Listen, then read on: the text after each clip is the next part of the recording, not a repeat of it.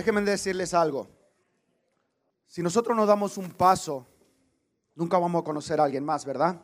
Usted tal vez sabía de la persona que estaba en la otra fila de allá, tal vez tres, cuatro hileras más atrás, pero usted realmente no conocía a esa persona. Entonces tuvimos que hacer algo, tuvo que haber una acción, tuvo que haber un movimiento. La serie que le voy a presentar, que vamos a empezar el día de hoy, se llama Conociendo mejor a Dios. Y déjenme decirle, antes que empezáramos, cuando teníamos que preparar esta serie, yo tenía los puntos con los que le iba a platicar, pero dije yo, bueno, me hice una pregunta, ¿y quién es Dios?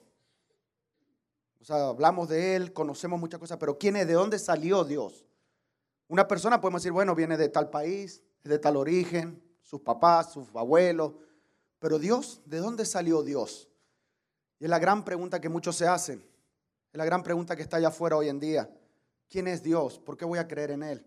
¿Por qué lo quiero conocer? Y me puse a investigar un poco de esto y encontré, si me ayudas Pedro, por favor, hay una ley de la física que dice, la ley de la física exige una causa para todo efecto. O dicho de otra forma, para cada efecto hay una causa. Esa es la ley de la física, eso es lo que nos enseña el mundo allá afuera. Para tener algo tiene que haber una causa y va a tener su efecto. El efecto no va a salir si no hay una causa de por qué pasó. Ese principio, de decirles, sería imposible o infinito. Vamos a ver que Aristóteles, un griego, filósofo griego de la era de la antigua Grecia, dijo, debe haber una realidad que causa, pero no es causada, o un ser que mueve, pero no es movido. ¿Por qué? Porque si hay una regresión infinita de causas, entonces por definición el proceso entero nunca podría empezar. ¿Qué quiero decir con esto? Si nosotros empezamos a decir, vamos a ser directo, la humanidad, ¿quién la creó? Decimos Dios. ¿Y quién creó a Dios? Podemos decir un Dios más grande. ¿Y quién creó ese Dios más grande? Pues otro mucho más grandote entonces. Y así vamos a estar y sería infinita esa cuenta para atrás. O sea, no podríamos tener un lugar de principio, un lugar donde empezar. Pero nosotros creemos que Dios es el principio de todo. Y le voy a invitar que leamos en la Biblia, en Juan 1, del 1 al 4, lo que dice. En el principio ya existía el verbo y el verbo era Dios. Él estaba con Dios en el principio. Por medio de Él todas, todas las cosas fueron creadas. Sin Él nada de lo creado llegó a existir. En Él estaba la vida y la vida era la luz de la humanidad. Si usted hoy día está aquí, no, no importa tal vez el, cómo llegó, la verdad. O sea, pero lo único que necesitamos esta mañana es tener un poquito de fe. Y la Biblia dice que tengamos la fe de la, semilla, del tamaño de una semilla de mostaza. Si tuviéramos una fe tan pequeña, dice que le iríamos a una montaña que se moviera y se movería. Es la misma fe que necesitamos esta mañana para creer que Dios es el creador de todo. Y sabe lo único que tiene que hacer es mirar a su alrededor y ver que todo, todo ha sido creado por Él. Amén. Es lo que necesitamos. Entonces vamos a conocer en esta mañana ese Dios. Vamos a empezar esta serie de, eh, esta serie que se llama Conociendo mejor a Dios. Entonces vamos a conocer a Dios como es Él. Como hicimos más temprano, tuvimos que pararnos, movernos y platicar, tener esa relación, ¿verdad? Si sea por unos minutos. Entonces ahora vamos a ver que a Dios no lo podemos dibujar, no podemos tener una figura. Humanamente lo queremos escribir como es, alto, bajo, gordo, flaco, cuero, moreno, ¿de qué? ¿cómo será? Pero a él no lo podemos describir. Pero lo que sí podemos hacer es ver atributos que él tiene. Su carácter, su personalidad, sus facultades y su naturaleza. Vamos a leer juntos, por favor, Isaías 45, del versículo 21 al 22. Y creo que lo tenemos en la pantalla y dice, declaren y presenten sus pruebas, deliberen juntos ¿Quién predijo esto hace tiempo? ¿Quién lo declaró de tiempos antiguos? ¿Acaso no lo hice yo el Señor? Fuera de mí no hay otro Dios, Dios justo y salvador. No hay ningún otro fuera de mí. Vuelvan a mí y sean salvos todos los confines de la tierra, porque yo soy Dios y no hay ningún otro. Amén. Como cristianos debemos entender que no podemos tener otro Dios delante de Él. Él es único. En, este pasaje de Isaías, Isaías a mí, el Señor le está hablando a Ciro, un ungido de él, y le estaba diciendo, yo soy el Señor tu Dios, yo te voy a llevar a liberar pueblos, vas a destruir reyes, vas a tumbar portones firmes, fuertes, candados, vas a romper todo eso porque yo soy tu Dios, yo voy a ir delante de ti. Eso es lo que él está diciendo en esta pared, está diciendo, yo soy Dios, fuera de mí no hay otro. Le pedía que confiara, que tuviera esa fe en él. Y vamos a estar viendo hoy día atributos de él. Y le voy a pedir el primer atributo, es la omnisciencia de Dios. La palabra omni quiere decir todo, toda. Ciencia es conocimiento. Él tiene todo el conocimiento. Vamos a leer en Salmo 139, 1 al 4 lo que dice. Señor, tú me examinas, tú me conoces. Sabes cuando me siento y cuando me levanto. Aún a la distancia me lees el pensamiento. Mis trajines y descansos los conoces. Todos mis caminos te son familiares. No me llega aún la palabra a la lengua cuando tú, Señor, ya la sabes todo. Wow. O sea, ¿cómo nos conoce Dios Él a nosotros? Tal vez nosotros no conocíamos todo esto del Señor, ¿verdad? Él está en nuestros pensamientos. No lo dije, pero lo pensé y el Señor ya lo supo. Au. Cuando yo lo estaba viendo todo esto, decía yo, ay, ¿Me puedo sobar? Vamos a ver puntos para destacar este atributo de Dios. Primero que nada, Dios lo conoce todo. Él conoce todo. No le podemos ocultar nada a Él. Conoce todas las cosas de una manera absolutamente perfecta. Él no conoce cosas a media. Ah, creo que eres así y así, o pensaste, tal vez tú pensaste en esto, o dijiste esto. Él lo sabe perfectamente lo que pensamos y lo que decimos. Dios conoce nuestros pensamientos. Dios conoce nuestras intenciones. Si lo pensamos ya tenemos la intención de hacerlo, ¿verdad? O ya pasó en nuestro corazón una intención de hacer algo. Y Él ya lo conoce, tal vez no lo hicimos, pero ya lo pensamos y Él conoce nuestras intenciones. Dios conoce todo lo que fue, lo que es y lo que será de una forma exacta. Si me entienden esta parte? Me dice, lo que fue, tal vez muchos de nosotros y yo en esta parte dije, Él sabe de dónde yo vine, Él sabe lo que yo hice cuando yo no estaba a sus pies y lo conoce todo. Tal vez yo le dije, ah, perdóname por esto, esto y esto. Pero ¿qué que me dejé aquí atrás en la bolsita guardado, verdad? Dice, no, esto no se lo voy a decir porque me da vergüenza, me da pena. Él ya lo conoce, aunque nosotros no se lo digamos, Él lo conoce. Conoce lo que somos ahora y mucho mejor Él conoce lo que tenemos. Jeremías 29, 11 dice, yo sé los planes que tengo para ustedes, planes de prosperidad. Él no nos está diciendo que van a haber problemas, o sea, bueno, van a venir, pero Él va a estar con nosotros. Y es lo mismo que le decían cuando leímos Isaías, yo soy tu Dios, yo voy a estar contigo, yo te voy a ayudar, tú vas a pasar estas pruebas. Otro punto más, Dios no ignora nada, nada se le pasa por alto. Muchas veces pensamos que, pues, ¿dónde estabas Dios? O pues me dejó, yo creo, se olvidó de mí. No. Él no se olvida de nosotros. Él nos conoce muy, muy bien. Y Él está ahí. Y es triste para mí. O sea, y, créame, cuando yo digo esto, no, lo regaño a ustedes. Esta predica fue, yo me la hice diciendo para mí mismo. ¿Por qué tú te olvidas de mí? Yo no me olvido de ti, pero tú sí te olvidas de mí. Porque yo conozco tu pensamiento y cuando tú tienes un problema no piensas en mí. Piensas a ver cómo lo solucionas tú. Y Él conoce nuestros pensamientos, las, nuestras intenciones. Otro atributo de Dios es la omnipresencia de Dios. Volvemos a la palabra omni, todo, toda presencia. Él está en todas partes. Salmo 139, versículos 7 al 12 dice, ¿a dónde podría alejarme tu espíritu? ¿A dónde podría huir de tu presencia? Si subiera al cielo, allí estás tú. Si tendieras mi lecho en el fondo del abismo, también estás allí. Si me elevara sobre las alas del alba o me estableciera en los extremos del mar, aún allí tu mano me guiaría, me sostendría tu mano derecha. Y si dijera que me oculten las tinieblas, que la luz se haga noche en torno mío, ni las tinieblas serían oscuras para ti, y aún la noche sería claro como el día. Lo mismo son para ti las tinieblas que la luz. Nosotros muchas veces caemos en un pozo, en un abismo y decimos, Dios ya no está aquí. Pero para Dios eso no es nada. Él es luz en esa tiniebla. Es la luz que necesitamos tener en ese momento oscuro. Es Él, Él el que nos va a alumbrar, Él el que nos va a guiar. Para Él no existen las tinieblas, para Él o sea, eso no es nada. Para nosotros, wow, dolor, quebrantamiento, llanto, pero para Él no. Amén. Vamos a ver puntos también dentro de, esta, de este atributo de Dios. Dice, Dios está en todo lugar, en todo. Y cuando es todo, es todo, mi hermano. Omni quiere decir todo, no es que semi-omnipresente, no, Él es omnipresente. Dios se encuentra en todo lugar en su ser entero.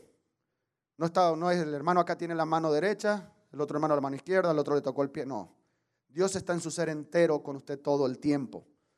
Nadie puede escaparse de la presencia de Dios. Vimos muchos personajes en la Biblia que intentaron hacerlo.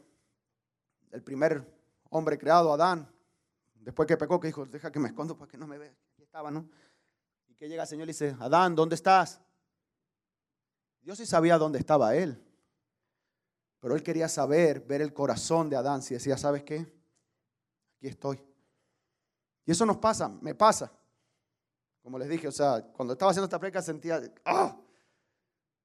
Porque cuántas veces nos tratamos de ocultar, me voy a poner aquí, aquí yo creo que el Señor no me ve. No, pero aquí me ve el pastor, mejor no porque el pastor sí me ve, me pongo a este lado. Nos podemos ocultar de las personas, pero de Dios no hay lugar para ocultarse. Jonás, ¿dónde terminó conociendo a Dios? Dentro de la, panza de un pescado, imagínense. Mejor conozcámoslo bien, ¿verdad? Porque no, nos toque tener que conocerle una situación. Malo que vamos a pescar, Carlos, ten cuidado, bro, ¿eh? Conoce a Dios porque no sabemos dónde vamos a ir a conocerlo. vamos a ver otro atributo más. Ah, perdón, no, me faltó. Cosa totalmente diferente con todo ser creado, pues está limitado en un solo lugar.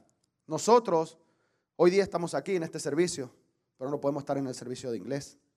No podemos estar en la otra iglesia de aquí atrás, ni en la otra, ni en la que están nuestros países natales, México, Argentina, Nicaragua, Salvador, Puerto Rico, Dominicana. Nosotros no podemos estar allá, pero Dios está aquí esta mañana, está allá, está con los americanos, y es todo su ser completo de Él. Y es algo que debemos entender, nos cuesta pues, decir, ay, ay, ¿cómo, cómo, cómo, cómo que Él puede estar allá y acá y yo no? Porque Él es omnipresente. Nosotros somos limitados, Él no tiene límites. Por eso es muy importante a la hora de orar que sepamos, porque a mí me ha pasado muchísimas veces, Señor, hazle así, así, así, y mira que le das, ¿por qué? Porque yo le estoy pidiendo a Él bajo mis limitaciones. Yo le digo, Señor, hazle así, ¿por qué? Porque esto es lo que yo tal vez podría hacer, pero ya lo estoy metiendo a Él en una caja. Le estoy limitando su presencia. ¿Por qué? Porque Él puede ir y hacer lo que yo no puedo. Y es lo que la confianza, es el conocimiento que debemos tener. Él va a estar donde nosotros no podemos estar en el momento que quisiéramos estar.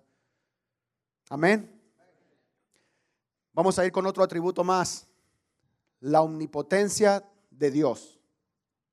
Nuevamente, omni, todo, todo, potencia, poder. Él tiene todo el poder. Vamos a leer Génesis 17, 1, que dice, cuando Abraham tenía 99 años, el Señor se le apareció y le dijo, yo soy el Dios Todopoderoso, vive en mi presencia y sé intachable. Yo soy el Dios Todopoderoso. Él es el único. No es que nosotros, es por medio de Él que nosotros podemos hacer cosas. No es por nuestra voluntad, no es por nuestra fuerza, ni siquiera aún por nuestro conocimiento. Es Él a través de nosotros, la poder, la potencia de Él, su omnipotencia es la que nos ayuda a nosotros a poder hacer cosas.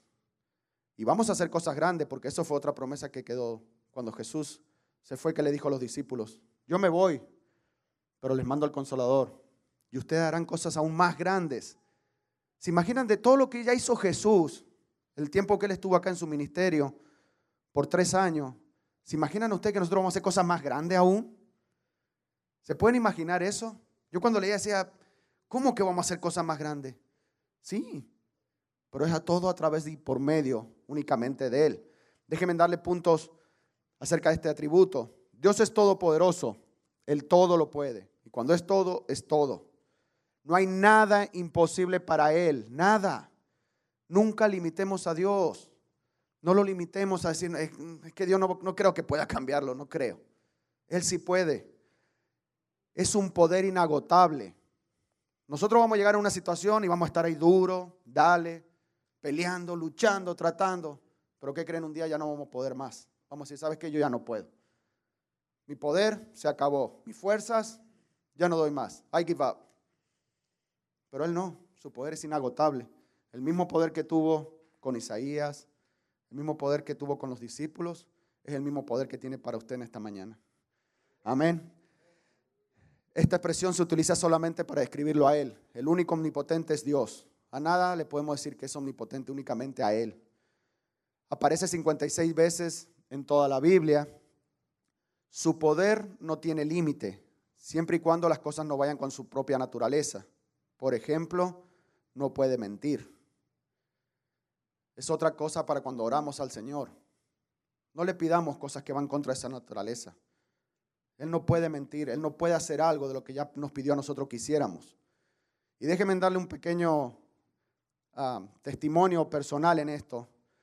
Cuando lo estaba pensando dije yo, wow, o sea, miré todo esto del Señor, dije, es potente, Él está presente en todos lados. Y nosotros con mi familia pasamos una situación bien difícil y nos costó mucho, o sea, fue algo donde hubo coraje, hubo rencor, resentimiento, dolor. Y no le estoy diciendo que fue un mes, fueron años. Pero únicamente Dios nos ayudó a salir de ahí. Y en nuestras oraciones que decíamos, Señor, no les voy a mentir, a veces decía, Señor, ahí te lo encargo, ¿no? Ahí te encargo que tú castigues. Ahí te encargo, o sea, ¿por qué? Porque había un dolor, había un resentimiento. Pero Dios no iba a hacer nada de eso, ¿por qué? Porque eso es en contra de su voluntad. Dios que no dice que hagamos contra nuestros enemigos. Perdónalo y ámalo. Y nos costó realmente, como familia nos costó salir. Y apenas hace poco pudimos ir a este lugar y enfrentar esta situación. Pero ya Dios había empezado a trabajar en nuestros corazones. Y no solo eso, ¿quieren saber hasta dónde llegó la potencia de Dios, el poder de Él? Cuando llegamos a enfrentar nosotros esta situación, para nuestro mayor gozo, fue de que estas personas ya estaban entregadas a Cristo y sirviéndole a Él. ¿Se imaginan? O sea, si yo acá hubiese dicho Dios hacer lo que yo le pedí, Señor, haz con ellos lo que tengas que hacer, o sea, me duele. Pero Él no hizo nada de eso, Él esperó, Él tiene el tiempo, tiene el poder, tiene la presencia para hacerlo cuando Él cree que es correcto. Y los resultados, créanme que es algo increíble. El gozo que puso ese momento nunca antes imaginado. Nunca. Entonces, seamos cuidadosos cuando le pedamos a Dios. O sea, Él no va a hacer nada en contra de la naturaleza. Y es por, no es que quiere decir que Dios no está con usted. Oh, Dios no me escuchó. Le pedí que le hiciera y no lo hizo. No es así. Él no va a hacer nada que vaya en contra de esa naturaleza. Amén. A veces tratamos de escapar de la presencia de Dios. Y hay una historia que dice que había una persona, un joven, que estaba en la escuela y los amigos le decían, hey, vámonos a la, al miércoles tenemos junta con los jóvenes en la iglesia. Hay grupo de jóvenes, vamos. Ah, no, no conozco Dios, yo ni sé quién es. No, a mí no me gusta eso. Bueno, pasa el tiempo, se casa, compra su casa con su esposa, llegan los vecinos nuevos. ¿Cómo están vecinos? Buenos días. Veníamos a invitarlo, tenemos grupo de conexión los días jueves en la noche, vienen la noche aquí en la casa, si nos gustan acompañar. Yo no quiero saber nada con Dios, no, me interesa conocerlo. Ni sé quién es, ni de dónde viene. Sigue pasando el tiempo en su trabajo, un compañero de trabajo. Oye, ¿qué haces los domingos? Eh, yo me pongo a ver fútbol. Es mi día de relax. No hago nada. Nomás fútbol y estar ahí en la casa, tal vez. Dijo, te invito a la iglesia. ¿Cómo ves? Ah, ah, que eso no es para mí. Yo no. No, eso de Dios no, no. Aparte, ¿de dónde salió él y todo eso? No, no, no, yo no lo quiero conocer. Y ya cansado de esto, ¿sabes qué? Yo mejor me voy a tomar un autobús un día y me voy lejos. Me voy a ir lejos en el autobús para que no me conozcan, nadie me esté hablando. Se sube, compra su boleto de autobús, se sube, se sienta. Antes que arranque el autobús, la señora que estaba a un lado le dice, ¿cómo ves si oramos por el viaje? No, me estoy queriendo escapar, ¿sabe qué? Chofer, espere, pum, y se baja corriendo.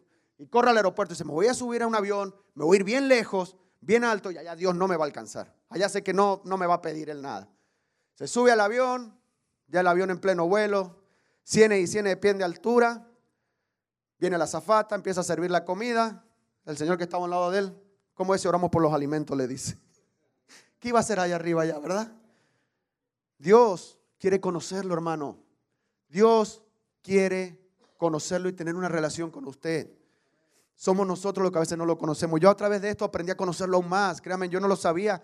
Y estar viendo esto, decía yo, wow, o sea, ¿hasta dónde llega, Señor? Y me empezó a mostrar una película de mi propia vida. Y dice, mira dónde he estado yo. Donde tú no podías, ahí estuve. Donde tú no lo sabías, ahí estuve. Cuando tú no me viste, yo sí te vi a ti. Amén. Vamos a empezar a concluir con estos, hablando de estos tres atributos de la omnipotencia, la omnipresencia y la omniscencia de Dios. Y quiero que nos hagamos una pregunta.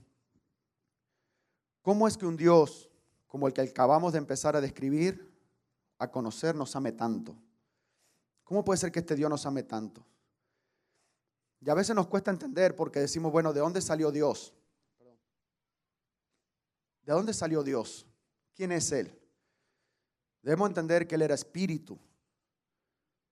Por eso nosotros no podemos a veces entender. Queremos ponerle limitaciones humanas. Pero Él no las tiene. Porque Él es espíritu. Él se mueve en todos lados. Él está en todas partes, en su ser entero. Pero ¿saben qué? Fue tanto, tanto, tanto su amor que se hizo carne. Él dijo, ok, me voy a hacer carne como ustedes. Y fue cuando mandó a su hijo Jesús. Lo mandó y le dijo, miren lo que pueden hacer ustedes con el Espíritu de mi Padre.